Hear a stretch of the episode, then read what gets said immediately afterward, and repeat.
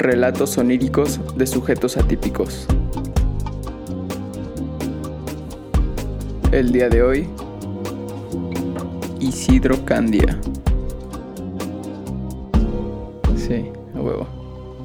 Aquí no tengo modificador de voz, güey, pero. Modulador. Ajá, de doblete matutino. Ándale. sí, yo igual. O sea, yo no, como yo no puedo oírla, o sea, Sí, yo no me puedo oír mi voz en los streams, pero sí agarro y como que de repente hago las pruebas. Como yo, haz de cuenta que no lo puedo duplicar el sonido, Simón. hago las pruebas, lo grabo y lo escucho y ya digo, ah, ¿sabes qué? Le falta subir un poquito Ok, los bajos y así. Bienvenido, Hello. señor Gracias. don. Gracias por invitarme y, y gracias a mí por invitarme también. señor don Charro, gracias, güey. el segundo charro del podcast. El se- Ah, vino que, este... que porque dices que es mejor tu charrería que la de ese güey, me Eh, dijiste. No, no, no. Yo no digo nada. Yo no digo nada. No, no es cierto. Ya, ya tiene rato. No Ese, quiero hacer este, controversia. mm, Ese güey empezó. Ya tiene rato. Me acuerdo que hacía. Él se dedica a hacer el paso más que nada. Simón, sí, sí, sí, Simón. Y yo, pues eso es lo que a veces sí me, se me daba bien, pero. De ahí en fuera, nada más. Bienven- Preséntate para todos los que no te conocen, Ah, güey. para todos los que no me conocen, yo soy Isidro Candia, alias Isidrus. Para los amigos. Yale, para- Sinaflow. Yale, Sinaflow. Tengo muchos güey. Soy, soy como el hombre de la bolsa. Soy John Wick. El Boogeyman. Ándale, el boogeyman. ¿A qué te dedicas, güey? ¿Quién eres? ¿Cómo te describirías? A ver. Pues. ¿Cómo me describiría? Muy aleatorio.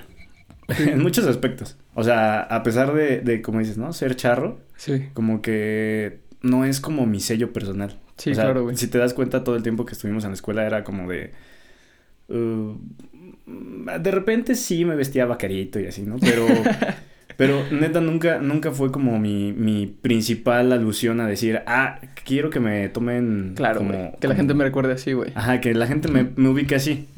Porque hay, hay, hay una cierta rama ahí, por ejemplo, en cuestión de, de, de las niñas, ¿no? Que de repente era como de, ay, güey, es charro. Hubo- sí hubo un momento en el que... Mm, Y es que era hype. algo que era algo como decir, güey, no, o sea, estaba bien. Conozco mucha gente que sin ser charros Se metió por ese pedo. ah, o Oh. no se mete, ¿no? Pero se pone la la playerita y Ya, dice, "Ah, ya, ya, ya". yo soy charro y me pasó con mucha gente. Sí, me pasó con gente que me llegó a decir, "Oye, este güey charrea contigo." Y yo, pues no, ¿qué qué hace? Esto, esto, esto y ya. Ah, cabrón, pero eso es lo que yo hago. Y digo, entonces, entonces, ¿qué hago yo? Pero, pero pues al final del día es algo que a mí no, no me, no me llamaba la atención, no me gustaba ser etiquetado por esa parte. Sí, Entonces. Dije, quiero formar mi camino. En parte por eso es una de las cuestiones que yo me fui a Querétaro. Ok. O sea, yo vi que mucha gente, todos, el sueño de Tlaxcalteca es irse a Puebla. Sí, Y sí lo es. El 90% de los tlaxcaltecas se van a estudiar a la UAP, a la UDLA. Sí, güey, porque está aquí en corto y como que tenemos ese pedo de no querer alejarnos tanto de nuestra cuna, Sí, güey. hay mucha gente que no. Por ejemplo, Zeus, ese güey, sí, sí se agarró y se. Saludos para Saludos, Zeus. saludos para, para el dios del trueno. Este, sí, se, se agarró y se le echó, pero buena. Ese güey sí se fue lejos. Sí, se necesitan huevos, güey, para irte así. Y sí. Pero, pero en parte por eso dije, ¿sabes qué? Hay, hay muchas personas aquí que me conocen y, y queriendo y no te, te marca esa parte. Entonces güey. yo dije, ¿sabes qué? Yo, como te dije, yo quiero definirme. Entonces yo agarré, me fui a Querétaro y empecé a hacer mi vida allá, güey. Ujú. Y entonces ya empecé a hacer mi vida y, y me empecé a definir de diferentes maneras. Pero pues toda la gente me, me conocía de la misma forma. O sea, es un güey aleatorio que de repente puede estar bien, puede estar este de peda, puede ir este no sé, un día a jugar videojuegos, un día a comprar historietas, un día me fui con un amigo a ver una un concierto de orquesta sinfónica. Ok. Mm, Nos fuimos a un centro expositor de, de pueblos mágicos a comer nada más. O sea, yo, yo soy muy ada- adaptativo más bien a, a las cuestiones. Ok.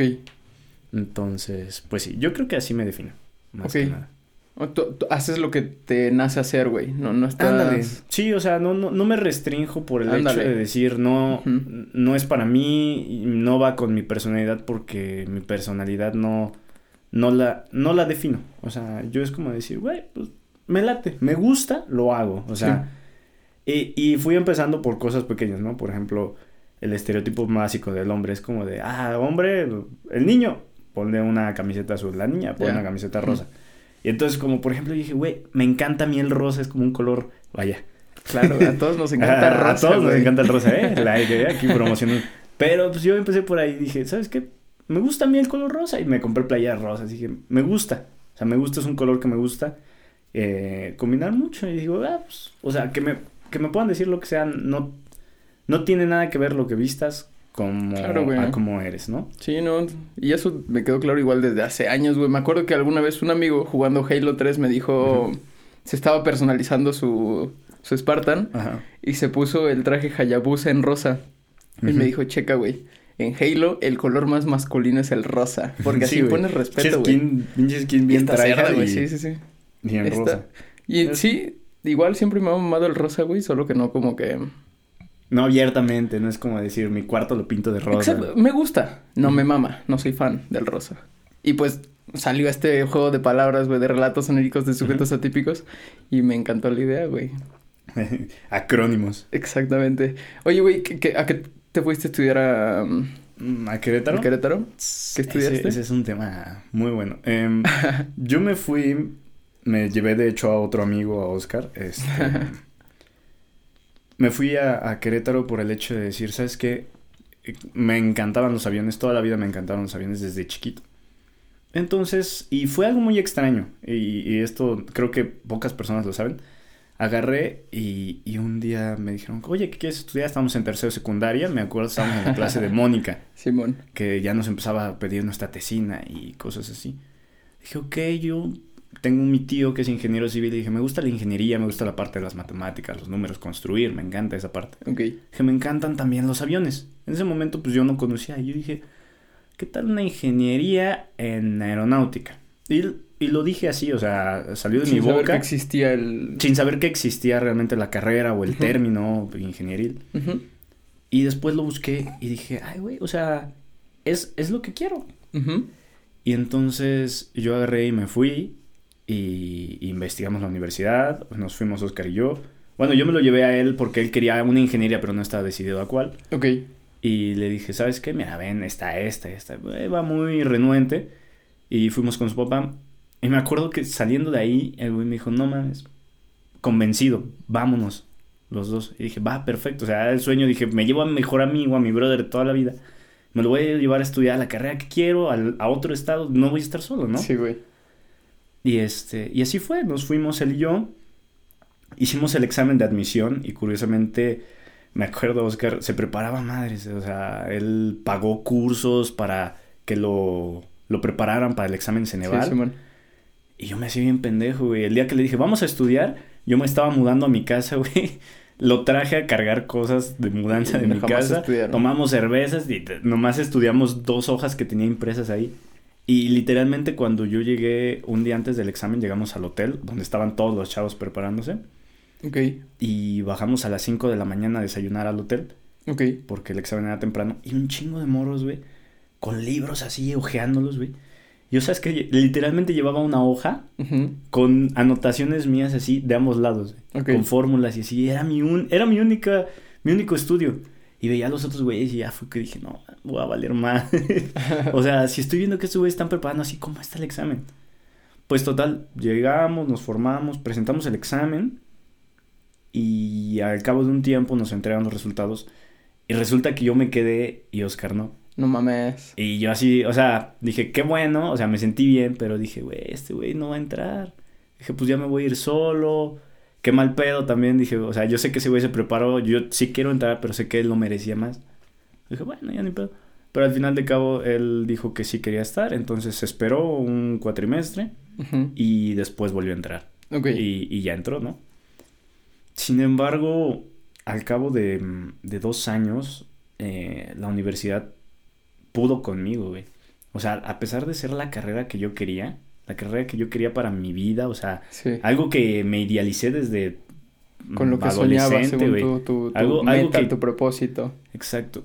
Eh, pudo conmigo y llegó un punto, y fue un punto muy, muy clave para mí, y fue un punto que también me definió, ¿no? Todos los bu- buenos y malos momentos te definen. Y un punto, una noche, que yo estaba ya y la sufrí mucho, o sea, sufrí mucho el hecho de estar solo, vivir solo.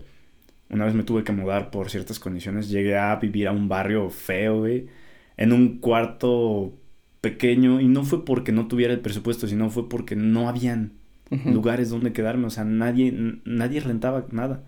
Y pues tuve que irme ahí. Y mi, mi cuarto apestaba cigarro de un güey. No sé, ubicas estas películas americanas de güey que va a su departamento de bien chiquitito y pasa y sube un piso y hay una piruja, güey, y luego así, haz de cuenta. güey, suena... Ándale. ya. Así un güey, un drogadicto así en la escalera, güey. Así yo me sentía, güey. En las noches, a los sábados en las noches que me quedaba ahí, oía las corretizas de las bandas, güey. 50 cabrones corriendo aquí a pie de mi ventana. Yo me paraba y me escondía así atrás del closet. Dije, no mames, vaya a ser que nada de esas se agarren a tiros y mi ventana daba para la calle. O sea, no mames, eso, muy cerdo, güey. La presión de la escuela, güey, la escuela esa te presiona a madre sin mentir. O sea, yo creo que entre tu carrera y, y la mía son de las carreras, yo creo, más, o bueno, esa carrera, sí, sí, sí. de las carreras más exigentes, que más te exigen, que más te presionan, porque pues al final de cuentas son carreras que, que vidas dependen de eso. Sí, güey, justo está en el ranking de carreras más perras. Entonces son de las carreras más cabronas. Entonces, puta, esa presión eh, y además la universidad, pues tenía ciertas cosas que, que a mí no me gustaban y, y, cómo te trataban como estudiante. Y un punto en el que yo estando ahí en esas condiciones agarré y dije, ya no puedo. Y le hablé una noche llorando a mamá, le dije, ¿sabes qué? No puedo, o sea, ya no quiero estar aquí. Verga. Me agarré al otro día, me fui a dar de baja. No mames. Así, así, así de huevos.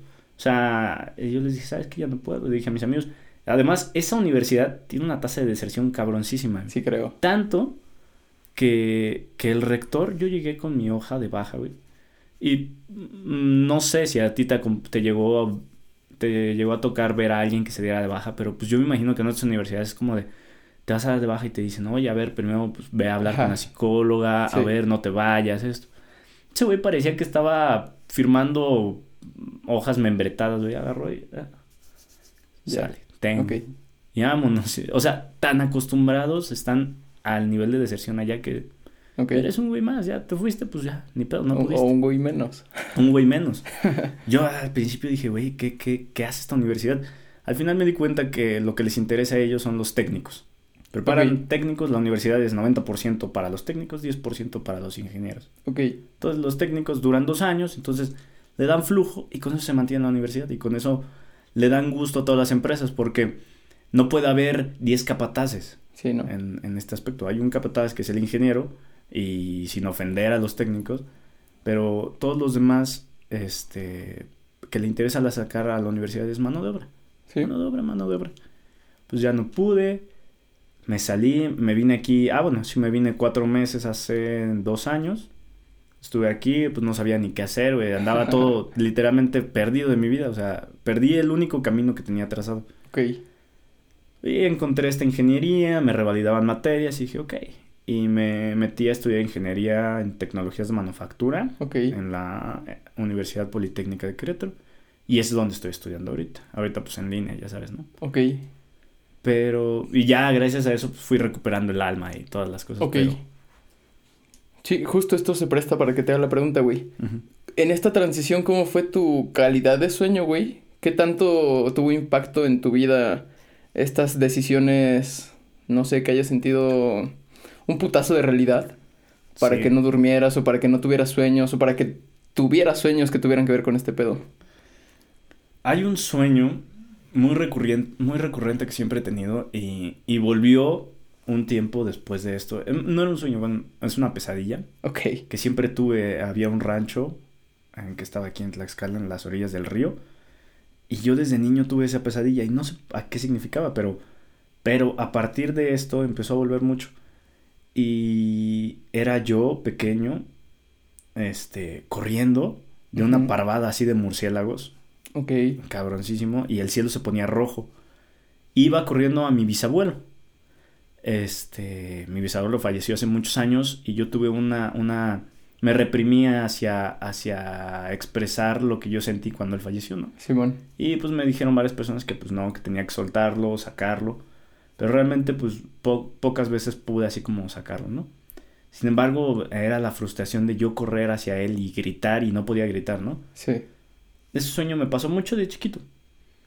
Después pasó y pasó esto y volvió a pasar, ¿no? Entonces, no sé, no sé si, si era como, sea como el reflejo de decir, ¿sabes qué? La impotencia de, de, de no poder hacer las cosas, ¿sabes? Es como decir, o sea, yo quiero llegar allá. Eh, yo, yo creo en introspectiva que mi abuelo es esa meta. Ok. Y, y, todo lo detrás que me viene siguiendo, el cielo rojo, los murciélagos, es, es el hecho de decir, no me, no me dejan, o sea, no me dejan llegar allá y grito y hago lo que puedo. Ok. Pero no puedo, o sea, hay, hay algo que, que a mí me pegó mucho en esa cuestión y es que hay un, la gente dice, ¿no? El querer es poder, pero a veces el poder conlleva unas circunstancias que a veces lo ameritan y a veces no. O sea, yo quería estar en esa universidad y si yo quería yo podía, pero el hecho de poder estar ahí implicaba renunciar a muchas cosas, incluso a mi estabilidad emocional, ¿no? Sí. ¿O tú cómo ves? ¿Tú, no, ¿tú qué ves ese reflejo? Tú, tú dame tu opinión de ese sueño. De ese sueño, es que no me gusta dar interpretaciones, güey, pero justo lo que dices, sí, que veías la imagen de tu abuelo como una meta, como una aspiración, que querías alcanzar, pero había trabas que no te dejaban este pedo. Digo, tú podrás decirme qué crees que significa que el cielo se ponga rojo, güey. Los murciélagos, si representaron algo en tu vida, no sé, güey. No sé. O que solo sea un, un depredador grande en multitud del que no puedes escapar. Pues puede ser. En defensa, yo no soy rico ni soy huérfano. Y si hubiera sido rico y huérfano, yo diría que me están diciendo que sea Batman. Pero. pero pues, no sé, güey. La neta. Ese, esa es una pesadilla que, que, que he tenido toda la vida. O sea, es, es, es algo que, que me sigue. O sea, es, es es algo y el hecho de yo recordarla ahorita implica que tal vez en una semana la o menos a la voy a volver a Perdón, güey. No, no, no, o sea, no no lo veo como algo malo, ya ya lo acepté, o sea, ya no siento esa frustración, no me levanto con la frustración de gritar. Porque eres la primera frustración, ¿no? Cuando a veces quieres gritar como cuando la gente dice, se subió el muerto, ¿no? Ajá. Que mucha, o sea, yo sé que tú sabes qué significa o, cómo se interpreta el hecho de que se sube el muerto. Pero aún así siente cabrón el hecho de estar acostado y no poder gritar. Sí, te creo, güey. Entonces, pero yo ya lo dejé, es como de, no sé si sea bueno o malo, es como decir, ya no puedo gritar. no hay pedo. ¿Te, pasa mucho entonces este pedo, la parálisis del sueño? Mm, no, solo una vez me llegó a pasar. Ok. Fíjate que ah, mucha gente atribuye ciertas, ciertas cuestiones paranormales a, a su vida. Sí. Sin embargo, yo yo soy al revés, yo las he buscado. Okay. O sea, yo he buscado muchas cosas y, y, malas incluso. Y muchos me dicen, ay, no, no digas eso, ¿no? O cosas así, pero es como decir, güey, yo soy una, una persona que se volvió hombre de ciencia.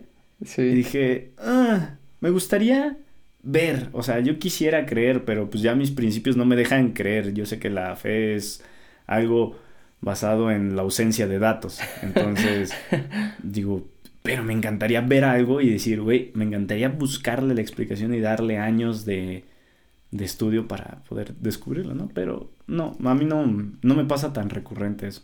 Ok.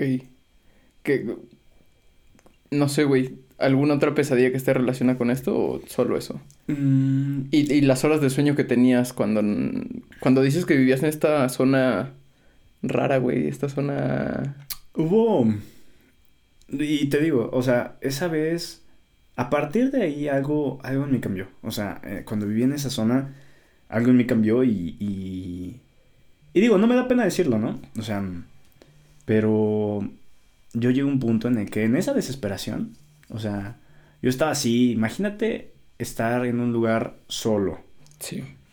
Feo, eh, sin nada que hacer, a, a nada dónde ir, no podía salir. Una vez me trataron de asaltar Tuve que subirme, literalmente esto es, suena muy increíble, pero me trataron de asaltar. Tuve que, que quitarles mi mochila, correr y subirme a un tren. En, en movimiento, que no me pude Ah, bajar. chinga. ¿Por qué un tren, güey? ¿Cómo? Ah, porque además enfrente de mi casa, como a dos cuadras, pasaban las vías del tren. ¿Pero qué tren, güey? El- ¿La bestia? La bestia, sí. No sí, sí, sí, sí, o sea, literalmente pasaba dos cuadras. O sea, imagínate. el- ¿Alguna vez me has visto de la de Se Busca? ¿Cuál- Con, con- James McAvoy. Sí. La que disparan balas y chocan Ujú. así. Ves que vivía en un departamento que pasaban las vías del tren aquí, Ujú. le retumbaban, tenía un empleo horrible. Yo me siento como ese güey, güey. Ok. Entonces, te lo juro, yo agarré.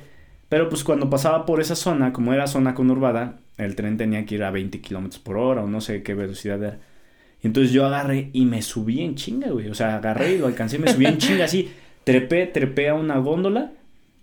Y ahí me quedé, güey. Y pues esos güeyes ya no me siguieron, pero pues Sí. yo no me quise voltear a ver así de, ay, me vienen siguiendo. Y ya me subí, güey. Y de repente ese tren se iba directo hacia donde estaba mi universidad. Justamente, o sea, Agarraste el transporte, güey. Sí, es como decir, ah, agarré el, agarré el expreso, güey, el expreso a mi universidad. A Pero, pero llegó un punto en el cual ya iba muy, muy rápido. Y dije, yo ahora ni modo que le diga, o sea, ¿cómo me muevo, güey? No. Bajan. Sí, güey, sí. Y yo dije, güey, ¿cómo me, ¿cómo me bajo de aquí? Y ya llegó una parte en la que había, este, pastito, así, y dije, ay, pastito verde. Y agarré, aventé mi mochila, porque traía mi laptop, aventé mi mochila. No jodas, güey. Y, y yo me aventé al, al pasto y ya. Ahí caí. Traté de salir luego a carretera. Volví a tomar el camión para mi casa. Y ya ahí me quedé. Agarré el tren de regreso. Sí, vuelvo a tomar el de regreso, ¿no? Ahí está. Me- ya, volví a mi casa. Lo peor fue que volví a mi casa. Cuando sabía que me acababan de tratar de asaltar en la esquina. Dije, no, pues, o sea, yo, yo venía rogando así, de, ojalá ya no estén, ojalá ya no estén, ya se hayan ido. Sí, güey. Pierdan el interés y ellos van a decir, no mames, si, si están ahí van a decir, qué bruto este güey. Vino de nuevo. Que Este, igual te pasó aquí en Tlaxcala, ¿no, güey? Que hubo balacera afu- afuera de tu casa. ¿Sí estabas ahí o...?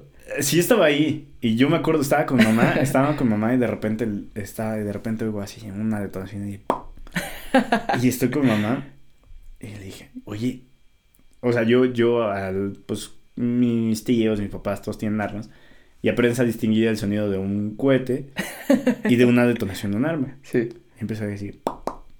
Y dije, mamá, oye, esos no son cohetes, esos son tiros. No, no creo. Y volví a ver otras dos y dije, no, sí son, sí son tiros. Dice, no. Y ya al, ra- al cabo de un rato oímos las sirenas. Y ya, cuando queremos salir justamente en la calle, unos güeyes trataron de robar a un banco que estaba ahí en una esquina. Y este, y se metieron a mi calle, pero pues se ve que eran, eran güeyes como de un pueblo lejos, porque no sabían que mi calle es una privada. Sí. O sea, que querían escapar por ahí, Ajá. pero se taparon con que estaba cerrado. Pues estaba cerrado y además Sí. un, ya, ya nos enteramos bien, o sea, bueno, nosotros estuvimos ahí, ¿no? Y un policía de la gendarmería que iba pasando y que pues, o sea, no estaba en servicio, que agarra y los ve y que les echa la camioneta encima así. O No sea, el güey no traía armas ni nada, o sea, iba desarmado, pero traía la camioneta y que les echa el arma encima y los desarma y ya uno sí lo atropelló. Y ya, güey. Pero este, sí, esa vez. Y este, pero pues te digo, o sea, la otra vez no fue como que tan un asalto, ¿no? O sea, me tocó la suerte que no fueran güeyes que trajeran un, cuchillo, simplemente como que pasaron y quisieron arrebatarme las Ya. cosas.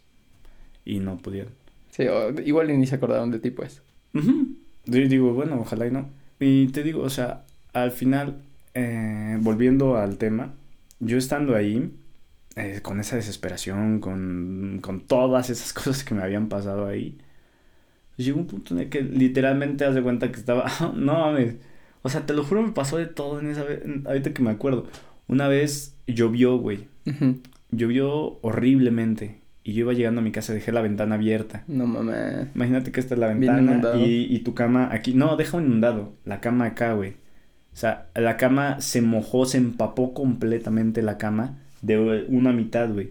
Todas mis sábanas. Entonces tuve que esa noche dormir literalmente pegado del lado que no se mojó, güey. No tapado con una sábana seca que yo tenía por ahí, que ya era sábana sucia porque ni la lavé. Sí.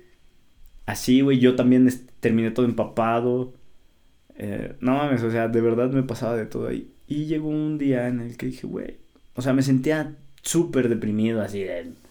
De esas veces que, puta, piensas hasta cosas que dices, no mames. Sí.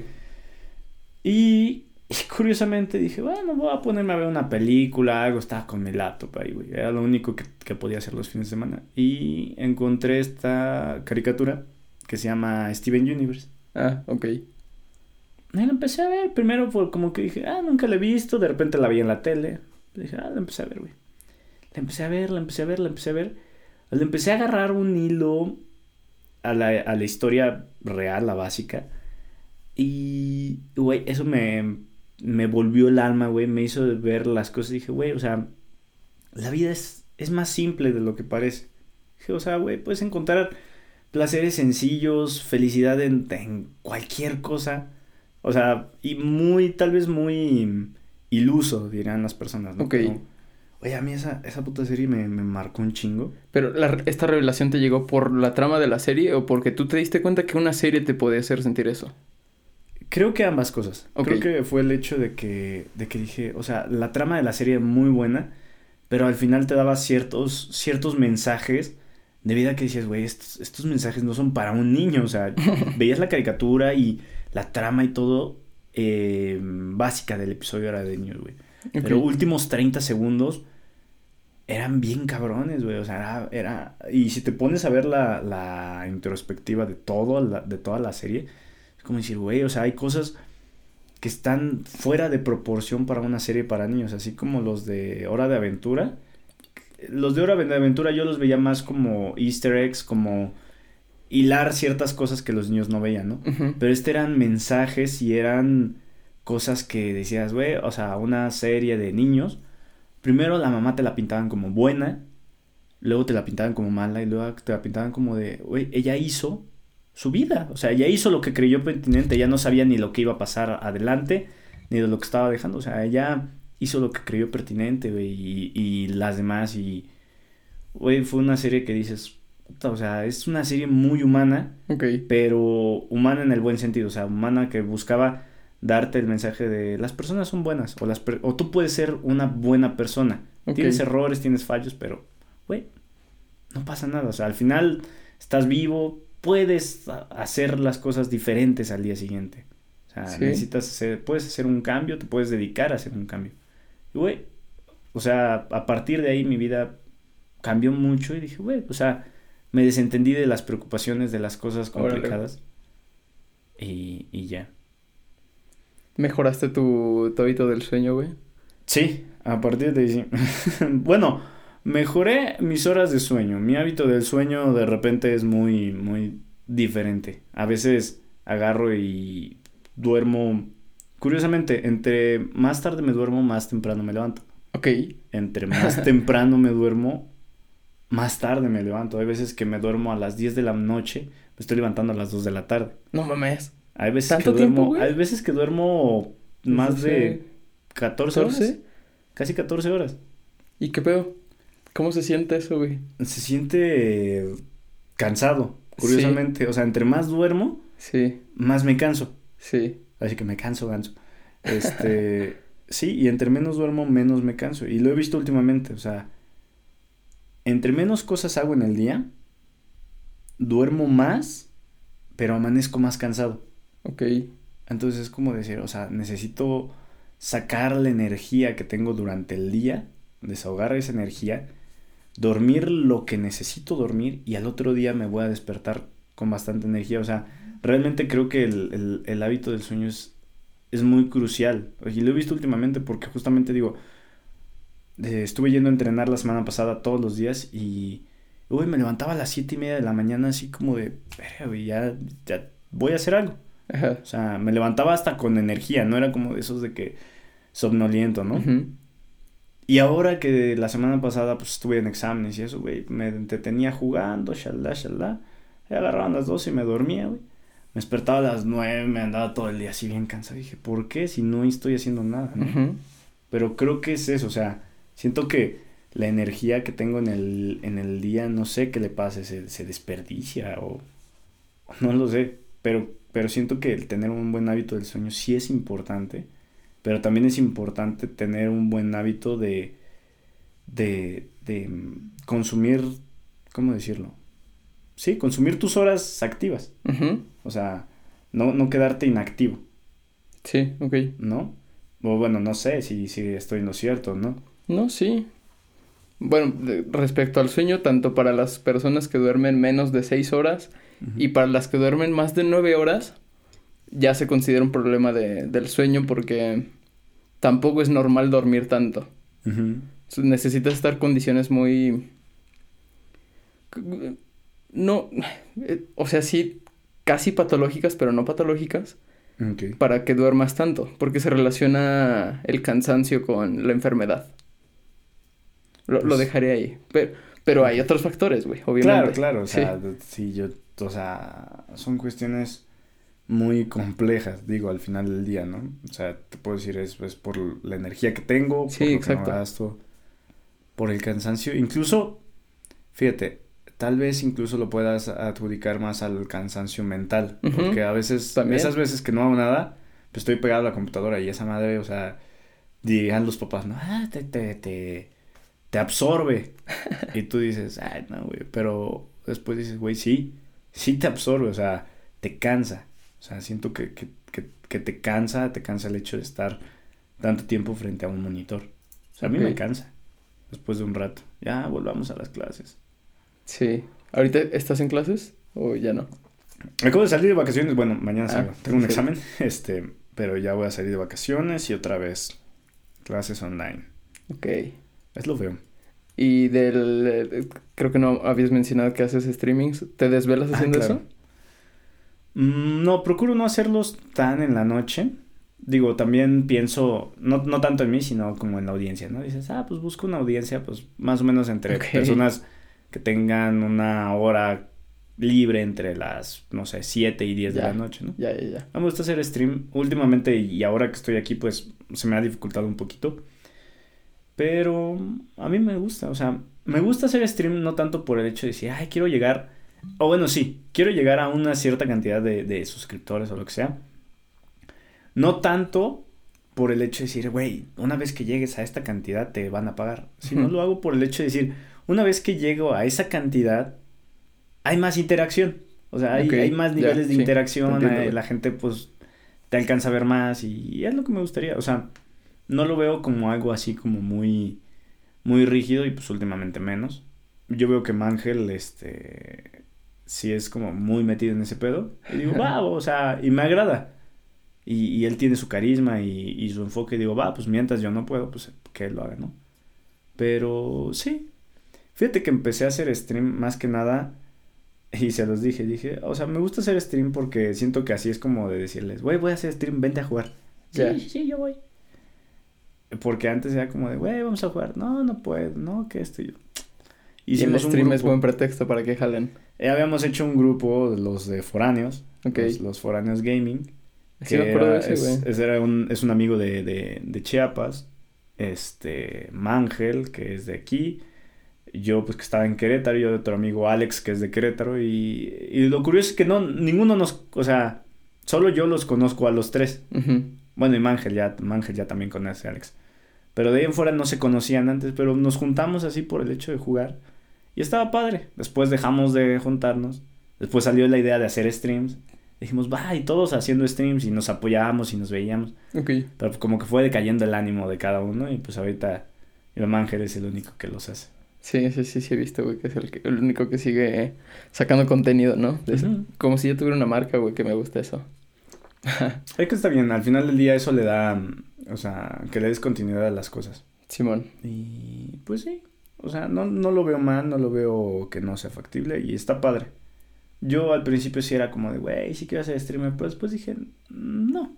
O sea, no me interesa tanto eso, sino me gusta divertirme. O sea, y si el hacer stream conlleva a veces divertirme, por ejemplo, una vez hice uno de, de estos de Gartic Phone. sí. No, o sea, te lo juro, güey, o sea, Está muy cagado ese tuve, juego. tuve que bajarle el video, al video, al, a la, re- bueno, cuando resubí el stream, tuve que bajar el audio, güey, porque de verdad había veces que estaba gritando, o sea, le gritaba al ¿De micrófono. risa? De risa, güey, o sea, me, me doblaba de risa. Sí, Y güey. digo, ah, eso es lo que me, me gusta. O sea, me gusta divertirme y que la gente vea que, que te diviertes. Al igual que esto es como decir, güey, o sea, es interesante y, y la gente lo escucha y pues si la gente lo escucha y le gusta, que nada, Sí. ¿no? O sea, siento que, que son hobbies que a veces se pueden convertir en algo bueno. ¿Sí? O sea, yo el otro día no había tenido la oportunidad de, de, de oír todos los, los podcasts y en un día me los chuté todos. No mames. En un día me los chuté todos así de... de- ¿Maratón? Maratón, No maratón mames, de, de Rosa, güey. ¿eh? Gracias. Y no de la de Guadalupe. este... Sí, güey. Y yo así, de, güey, o sea, est- está padre porque pues muchas de las personas yo las conozco, hay otras personas que no las conocen, pero se siente personal.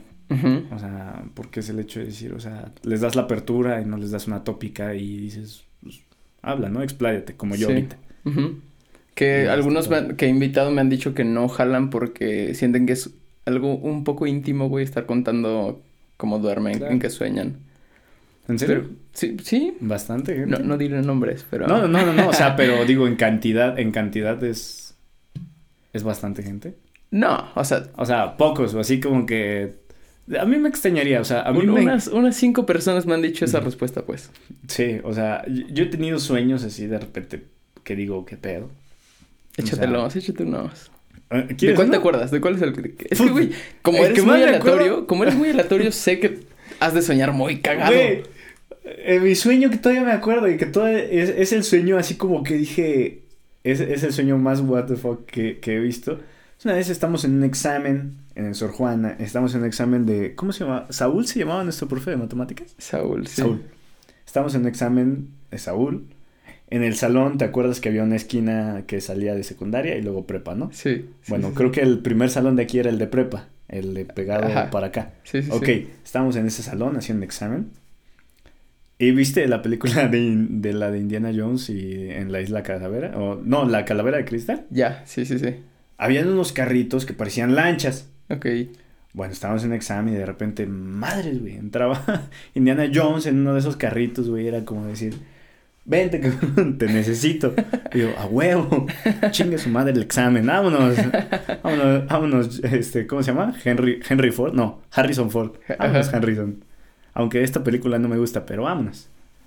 Esa, esa vez, ¿qué otro sueño tenido así muy, muy raro? Este... Puta, creo que, creo que una vez soñé que había viajado a Las Vegas, Ok. que estaba en Las Vegas, pero, pero habían unas Vegas subterráneas. Y era como decir, güey, en las Vegas subterráneas no se apuesta dinero. ¿Qué Se se apostaba apuesta? mercurio, güey. No mames. Entonces agarraban y era como de decir, aquí está. Y entonces en una de esas llegaba un güey con un vaso así de mercurio. Madres, güey, partía la mesa de que estaba tan, tan Pesado. denso. No sé si fue en una clase de química o era como de, güey, no mames. Y ahí veías a la gente barriendo el mercurio de la mesa. Ok. O sea, de verdad he tenido sueños así muy raros. ¿En qué, con- o qué más sabía? ¿Era, pues, un contexto actual de Las Vegas o, Sí, o era- futurista? No, no, no, era actual. Era como, era como un, era como Las Vegas, pero haz de cuenta, a veces, a veces mi, mi mente es como muy cin- cinematográfica. Entonces había un corte así que haz de cuenta se veía Las Vegas, Sí, ¿no? Y entraban y hacía un zoom y se veían güeyes jugando en la ruleta, güey, y este, Qué chingón. apostando y de sí, con repente, producción. ajá, güey, y de repente se veía así como esas que empieza a bajar, güey, se empieza a ver el piso, cómo está el piso cortado, güey, se empieza a ver el subterráneo, las tuberías, todo, todo, y abajo otras Vegas, güey, Ok. y, y cosas así, o sea, no sé, hay cosas muy raras. Y que a veces, o sea, yo ya me conozco y digo, eh, pues estuvo raro, pero eh, dentro del dentro de lo normal, rango normal Ok. ¿sabes? para mí. Pero, ¿y ¿tienes la capacidad de darte cuenta que estás soñando o no las A veces, a desbloqueado? veces sí. A veces, fíjate, hay veces en las que sí. Hay un sueño que es el que todos, no sé si a todos les pase, que es el sueño de que vuelas y, y que te caes, ¿no? Es el clásico. Pero mi sueño no es el volar y caerme, es el hecho de decir, güey, yo sé que puedo volar. O sea, y trato de volar, pero es- no me puedo levantar más de dos metros del suelo. O sea, como que brinco, como que vuelo tantito y es como de, güey, quiero levantarme más. O sea, quiero volar bien alto y no puedo. Y entonces me quedo ahí, me quedo ahí y vuelvo, vuelvo a caer. Como decir, pero sí estoy volando, o sea, ¿por qué no puedo volar más alto? Ese, ese, ese también ha sido otro sueño. Bajo cualquier contexto, no importa el entorno, pero es como que se repite ese también. Sí, te- decir, creo que me ha "Puedo- pasado, pero como que no, no asimilas que estás soñando. Más bien estás convencido de que puedes volar, güey. Puedes volar, pero es el hecho de decir, ¿por qué no puedo volar más alto? Sí, sí, sí. Si, si, lo mismo vuelo aquí. Creo que sí me ha pasado algo así, similar. Sí. Porque ves que muchos dicen, no, el sueño que estás volando y te caes. O sea, yo, yo nunca he tenido ese sueño de que vuelo muy alto y me caigo desde muy alto, sino vuelo muy bajo y es el hecho de, incluso tal vez mi mente tiene el bloqueo de decir, wait, no, si vuelas más alto, corres el riesgo de que dejes de volar y te caigas. Entonces dice, te mantengo en una altura donde puedas sobrevivir. ok. Yo siento que puede ser por eso, que nunca he llegado a volar más alto, pero creo que, creo que al final del día no, nunca he podido despegar más allá de los dos metros y no sé por qué tengo ese número, pero siempre es como decir, güey, vuela más, ¿no? Ok. Creo que sí. ¿Que te gustaría encontrar algún significado a eso? O... Mm, me gustaría poder llegar a la parte de desbloquear y el hecho de decir, güey, no, vuela, o sea, déjame, déjame volar, ya si me voy a caer, que me caiga, ¿no? Pero no me, no me, no me detengas. Ok. O sea, quisiera el hecho de, de decir, poder yo controlar el, el, hecho de decir, quiero volar alto. O sea, es que tal vez siento que lo que pasaría es que, voy a hacer una analogía un poco rara, güey. Tu cerebro no podría, podría renderizar la ciudad o el, el ambiente en el que estás volando, güey. Como, como, que sería muy rápido ese proceso. Digo, supongo que puede ser muy... Sí es probable, pues. Pero yo no, no, no sé si, si, si el cerebro pudiera generar el, el, el, entorno así de rápido. Tal vez, tal vez pueda ser porque... Más bien yo no lo veo por la velocidad. O sea, realmente creo que una vez lo vi y nuestra, nuestro cerebro en comparación de, de memoria, de espacio y de velocidad, o sea, se compara con una, una supercomputadora, ¿no? Sí. Pero creo que es más el hecho de que no tenemos esa imagen. Uh -huh, exacto, o también. Sea, creo que tu cerebro es capaz de, de, usar imágenes y reciclar imágenes que has visto. Sí, exacto. Y a veces las mezcla, ¿no? Y a veces te forma. En, entre esa mezcla generas algo nuevo. Genera algo nuevo. Pero ¿no? que está basado en lo que ya viste. En, exactamente. Uh -huh. y, y en esa parte siento que es el hecho de decir, o sea, tú nunca has visto realmente Exacto, de arriba no hacia puedes. abajo. O sea, sí. si, si, en dado caso has volado en un avión, ves como en. como a lo lejos. O sea, empiezas a despegar y ves como la ciudad a lo lejos, ¿no? Pero justamente eso que dices de lo del renderizado, a mí, yo me lo he puesto a pensar porque de repente agarro y he tenido sueños en los que, no sé, siento que estoy como que aquí y después me, como que me muevo para allá, pero no me teletransporto, sino recorro una parte y recuerdo claramente que voy Ok. pasando y paso una pared amarilla y hay un cuadro de una flor y luego paso una sala y luego un baño y luego esto, y luego esto. Entonces, o sea, pero recuerdo que lo paso así de, de volada, ¿no? Ok. Y entonces el hecho de decir, wow, o sea, mi, mi cerebro sí renderizó todo.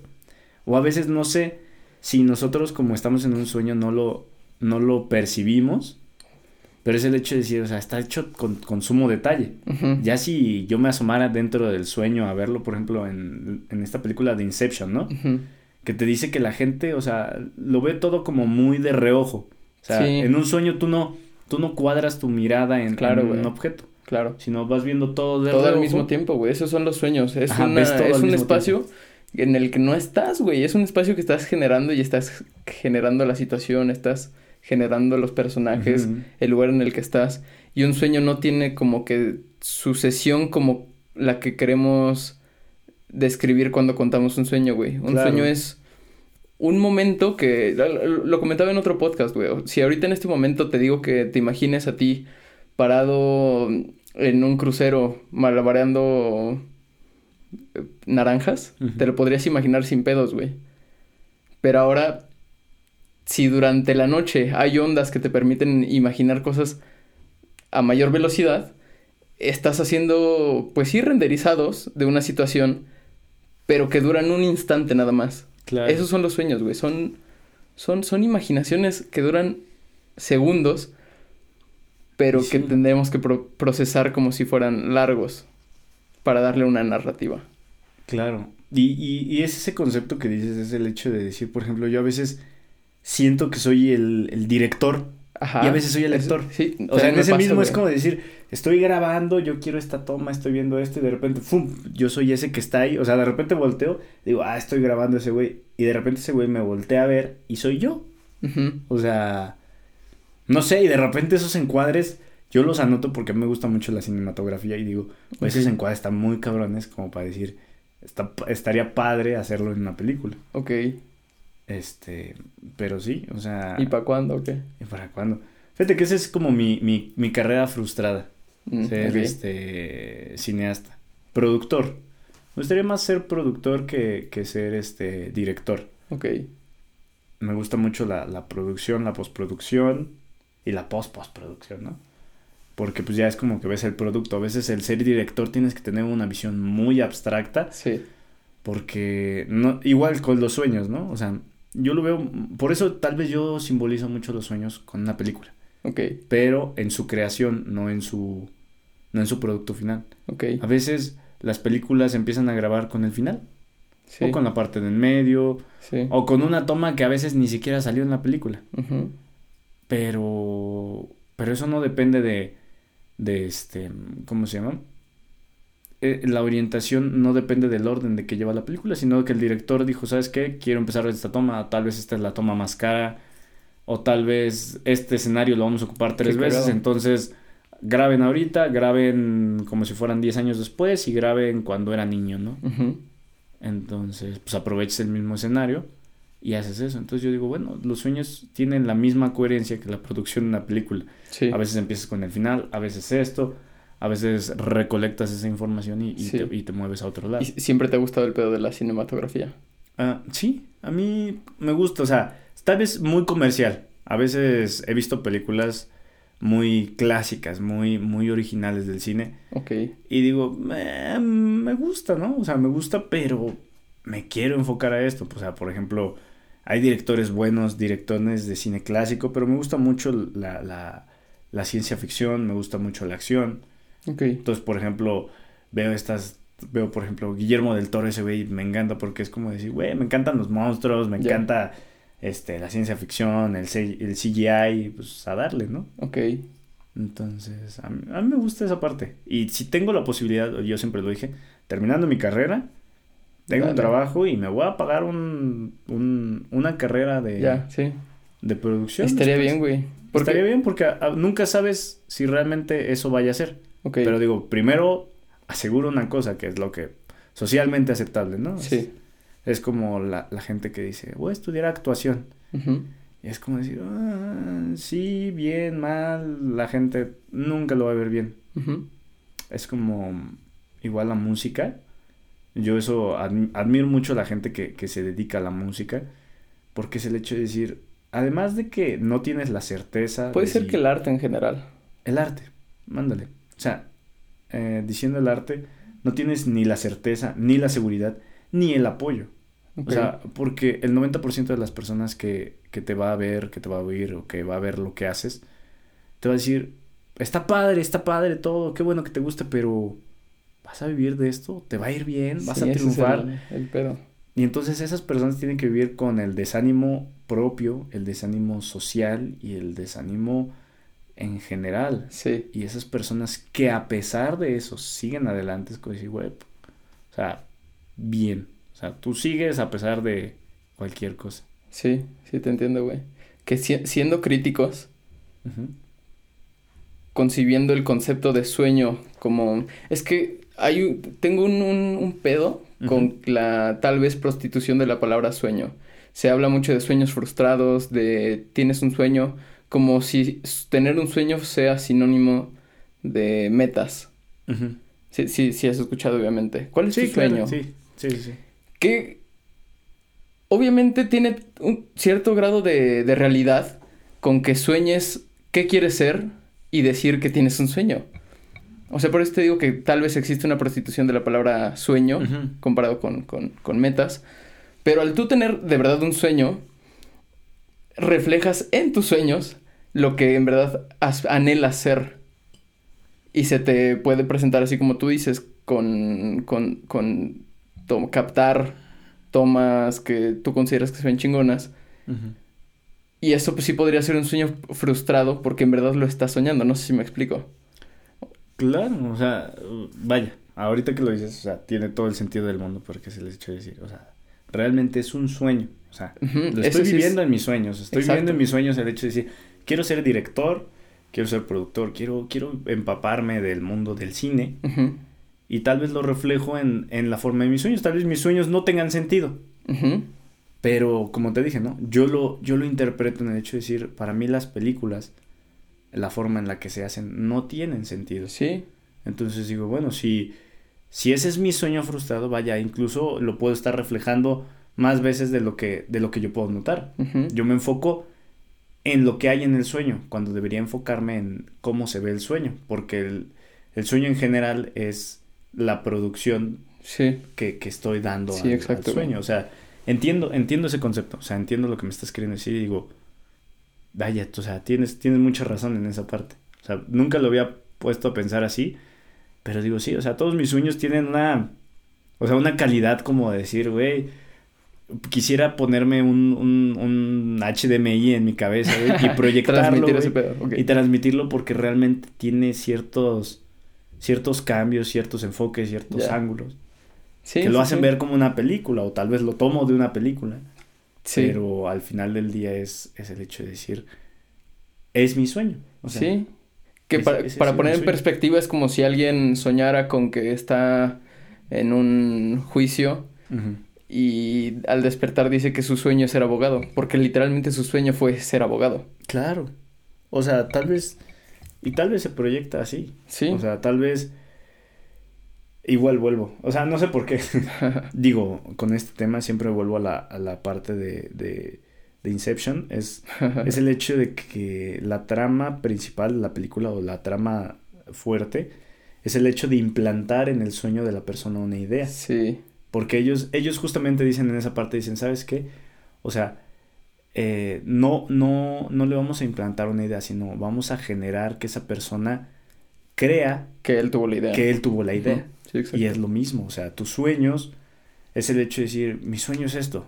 O sea, pero ¿por qué lo dices? Ciertamente porque lo soñaste, porque algo dentro de exacto. ti te lo mostró y, y es algo que dices, vaya, o sea, se, se te metió tanto en la cabeza que dices, incluso, o sea, ahora que lo dices así, puede que haya sueños que sean muy, que te marquen mucho, ¿no? Que marquen una pauta, el Sí. hecho de decir, ¿sabes qué? Este sueño te, te marcó y, y se quedó implantado en tu cabeza y tal vez no lo vuelvas a soñar. Tal vez ni siquiera lo recuerdes. Sí, exacto. Conscientemente no recuerdes el sueño, pero, Los que sí llegan a... a- pero más bien sería el hecho de decir, ¿sabes qué? Aquí hay un hilo, güey. Y este hilo salió y, y empezó a, y empezó a crecer a raíz de este sueño. sí. Tal vez se convirtió en otra cosa, pero la base, Es probable. la base fue, fue ese sueño. Sí. Y, y tiene todo el sentido del mundo de lo que dices. Sí, que cuando un jugador de fútbol que estuvo en segunda división de México y ahorita está jugando en España, tal vez cuando dice mi sueño siempre fue jugar en un- una liga europea, igual y sí de chiquito soñó, se vio, se visualizó jugando en una liga de España.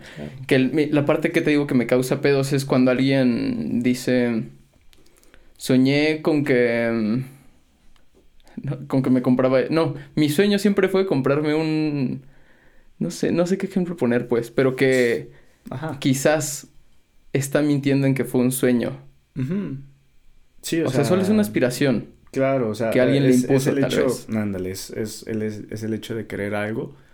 Simplemente, como dices, ¿no? O sea, tal vez no la prostitución, sino el más, el mal uso de la, de la Del palabra. concepto, sí, tal vez. Del, del concepto, porque la gente tiene conceptualizado el hecho de, de creer y de soñar, ¿no? Exacto.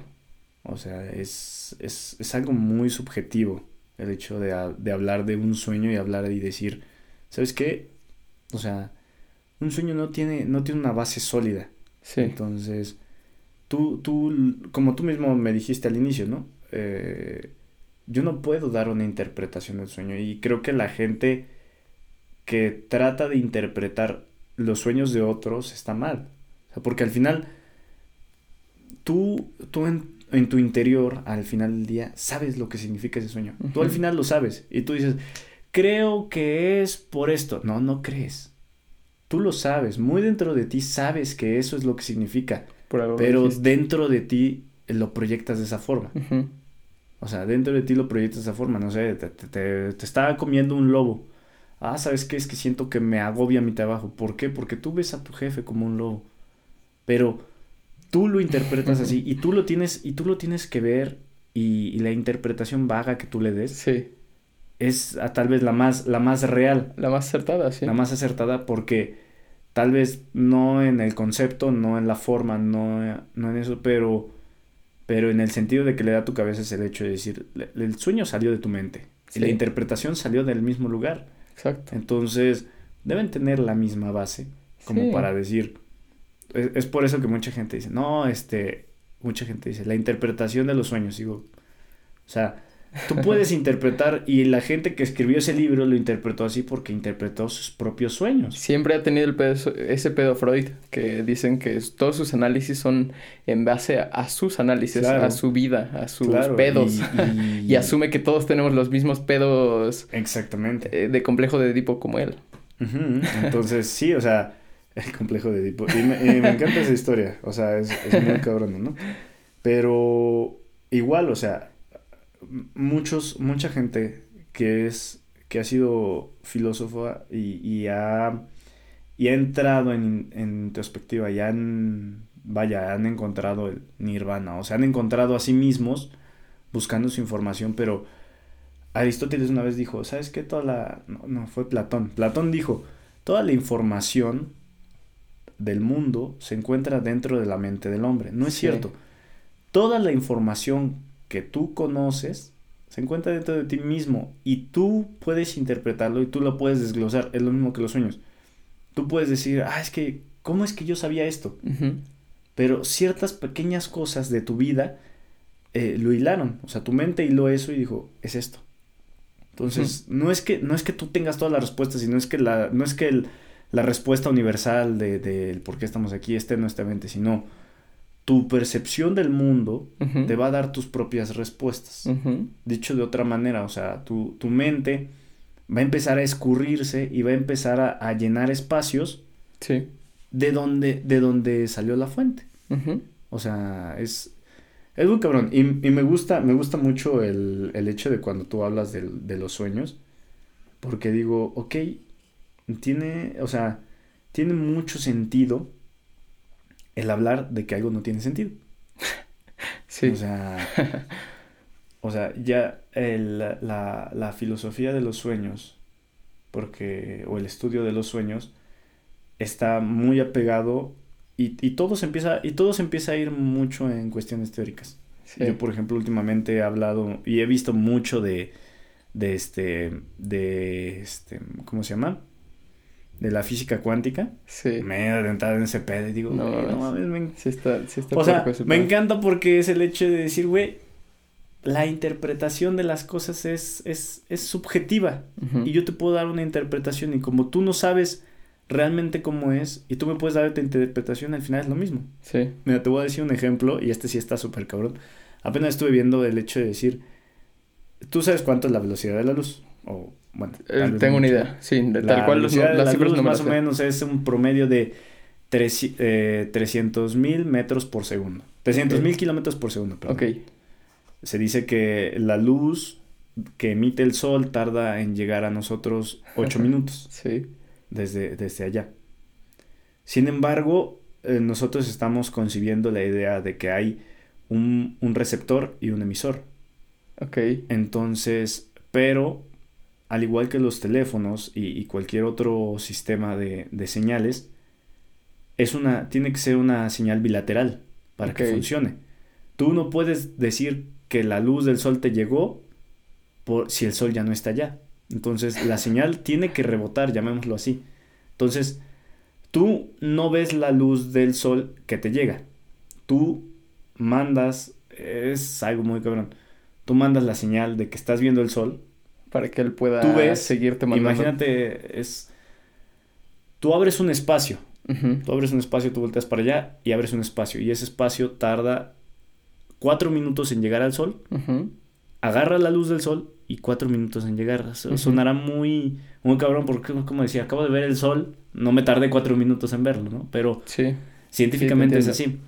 Entonces, la velocidad de la luz se promedia entre el emisor y el receptor. Sí. Y es la mitad del tiempo. O sea, son 8 minutos que tarda, pero realmente la luz este, tarda la mitad de lo que tú lo ves y, la mitad en lo que viene. Por eso son 8 minutos. Son 4 minutos en lo que tú ves el sol y 4 minutos en lo que el sol te manda la señal. Pero hay una teoría y que tú dices, no tiene sentido, pero, pero ¿cómo la compruebas? Y es el hecho de decir, no es cierto. Tú te tardas 8 minutos en ver al sol y el sol inmediatamente te manda la señal. Ok. ¿Y cómo lo compruebas? Al final te estás tardando los 8 minutos. Ok. Pero, pero son 8 minutos de aquí para allá. inmediatamente, en ese instante, viaja de allá para acá. Ok. Y es válido. Porque al final del día, si metes en la ecuación que son 8 minutos, a pesar de que no sean la mitad de tiempo, pero al final son los 8 minutos. O al igual que al revés. Sí, te entiendo, güey. Tú puedes agarrar y ver inmediatamente el sol y tarda 8 minutos en viajar la señal, pero tú estás viendo el sol inmediatamente. Entonces, esas partes es como decir, así que diría Elesio, nada, nada es verdad, todo está, permitido, ¿no? Exacto, güey. no mames. Este, y, y cada vez que te, que te vas adentrando más a estos puntos es como que está padre. O sea, te pierdes, te pierdes en, en la metafísica, te, te pierdes en, en, la teoría de los sueños. Sí. Te, pierdes en, en, en, muchas cosas. Y ya llega un punto en el que la ciencia y todo se calma y, y, se harta y dice, bueno, está bien, este, ten, ten religión, te, te, lo dejo a ti, tú explícalo, ¿no? ok, ten, tú explícalo. Y, y está padre, porque muchas veces en las que la ciencia pacta y dice, ok, ya, ya no puedo, ten. O sea, ya, o sea, tienes toda la razón. O sea, yo no puedo llegar a explicar esto. Sí, Más adelante conflicto, habrá otro güey que lo quiere explicar, pero por mientras, pues yo sé que, que esa es la parte, ¿no? Bueno, entiendo. no sé si alguna vez viste esta película, la de Ángeles y Demonios. Sí, sí, sí, sí. Este, con Tom Hanks. Sí, sí, sí. La segunda parte, la, la tercera parte de... No, la segunda. La tercera es la de Infierno. Inferno. No, ah, bueno, de las películas, pero es que los, libros los libros ah, antes de Ángeles y oh, Demonios está el, el símbolo perdido. Perdón, güey. Yo solo leí la del Código da Vinci, eh, pero no, no leí los demás. Digo, los leí en el tiempo en el que salió la película. Sí, sí, bueno. O sea, el Código da Vinci, Ángeles y Demonios, Inferno, ¿no? Pero llega un punto en el cual esa película dice, güey, o sea, lo que ellos querían era juntar la ciencia con la religión y hacer ver que pues no están peleadas, o sea, sí. la, la, la ciencia trata de buscar lo que la religión te pide que creas. Sí. Entonces dices, ok. O sea, ahí va a llegar un punto en el que, en el que lo va a llegar a probar, ¿no? El llegar a probar y decir, ¿sabes qué? Sí. O sea, la, la tanta complejidad no puede salir de la entropía. O sea, yo, yo lo creo así, o sea, somos seres tan complejos que es cierto, hay ciertas cosas que, que nos que se generaron de la nada, pero hay otras que digo, o sea, no, no puede ser azar. Ok. Entonces digo, va, o sea, pero bueno, ya me estoy metiendo en pedos que. Para un basura, jalas. Sí, sí, sí. ya invítame para esos. Sí, sí, jalo, güey. Pero bueno, por lo mientras, gracias por venir, güey. No, gracias a ti por invitarme. No mames, estuvo de huevos. ¿Con ¿Alguna cosa que quieras agregar o lo dejamos todo em, para la basura? Lo guardamos para la basura. Órale, pues. Pues ya saben que esto fue Relatos Genéricos de Sujetos Atípicos. Este, esta vez, este viernes tocó con Isidro Candirojano. Ya escucharon su vida, está muy interesante. Y solo voy a terminar con esta reflexión. Es un, es un, más que reflexión, es una declaración. Pero cuando tenía 14 años aproximadamente, me enteré justo como el sol.